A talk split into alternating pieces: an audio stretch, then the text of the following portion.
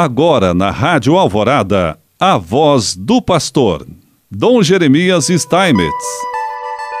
Prezado irmão, prezada irmã, mais uma vez nós aqui estamos e queremos hoje falar mais um pouco sobre o ano josefino, visto que no dia 19 de março nós celebramos o dia de São José. E nós estamos vivendo nesse ano de 2021 o ano josefino, em que o Papa Francisco, através da sua carta pastoral, carta apostólica Patris Corde, com coração de pai, ele fala sobre São José e coloca São José como alguém que nós podemos imitar e através do qual nós podemos também compreender sempre mais a missão do Pai. Numa altura desse documento, o Papa Francisco fala de São José como Pai na sombra. Refere-se a um escritor polonês, Jan Dobraszynski, no seu livro A Sombra do Pai, em que narrou a vida de São José em forma de romance. Com essa sugestiva imagem da sombra, apresenta a figura de José, que é para Jesus a sombra na terra do Pai Celeste. Guarda-o, protege-o, segue os seus passos sem nunca se afastar dele. Lembra o que Moisés dizia a Israel: Neste deserto, Vistes o Senhor vosso Deus conduzir-vos como um pai conduz o seu filho durante toda a caminhada que fizeste até chegar a esse lugar. Assim, José exerceu a paternidade durante toda a sua vida. Não se nasce pai, torna-se tal. E não se torna pai apenas porque se colocou no mundo um filho, mas porque se cuida responsavelmente dele. Sempre que alguém assume a responsabilidade pela vida de outrem, em certo sentido exercita a paternidade a seu respeito. Na sociedade atual, muitas vezes, os filhos aparecem ser órfãos de pai.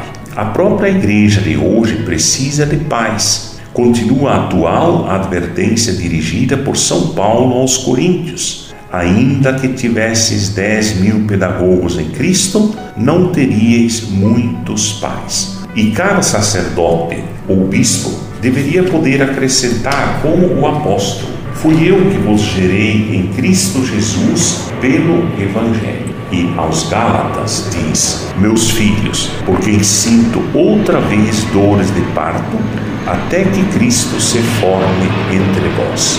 Ser pai significa introduzir o filho na experiência da vida, na realidade. Não segurá-lo, nem prendê-lo, nem subjugá-lo, mas torná-lo capaz de opções de liberdade, opções de partir.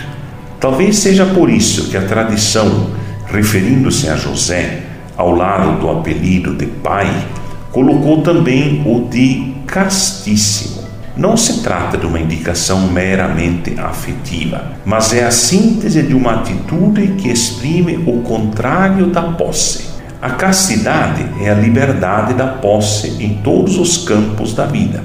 Um amor só é verdadeiramente tal quando é casto. O amor que quer possuir acaba sempre por se tornar perigoso, porque prende, sufoca, torna infeliz. O próprio Deus amou o homem com amor casto, deixando-o livre, inclusive de errar e opor-se a ele. A lógica do amor é sempre uma lógica de liberdade, e José soube amar de maneira extraordinariamente livre. Nunca se colocou a si mesmo no centro. Soube descentralizar-se, colocar Maria e Jesus no centro da sua vida. A felicidade de José não se situa na lógica do sacrifício de si mesmo, mas na lógica do dom de si mesmo. Naquele homem nunca se nota frustração, mas apenas confiança. O seu silêncio persistente não inclui lamentações, mas sempre gestos concretos de confiança. O mundo precisa de paz. Rejeita os dominadores, isto é, Rejeita quem quer usar a posse do outro para preencher o seu próprio vazio. Rejeita aqueles que confundem autoridade com autoritarismo, serviço com servilismo, confronto com opressão, caridade com assistencialismo, força com destruição. Toda verdadeira vocação nasce do dom de si mesmo, que é a maturação do simples sacrifício. E é assim, através de pais que sejam verdadeiramente castos, de pais que sejam sombra para que o filho, a família, possa crescer em harmonia. Assim Deus continua nos abençoando. Em nome do Pai, do Filho e do Espírito Santo. Amém.